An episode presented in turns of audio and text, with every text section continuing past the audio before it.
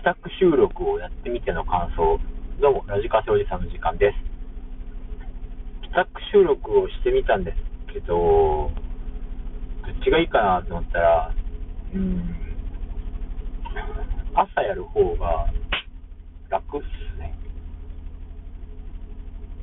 うん、やっぱり帰りながらだとね、だらだら喋っちゃうんですね。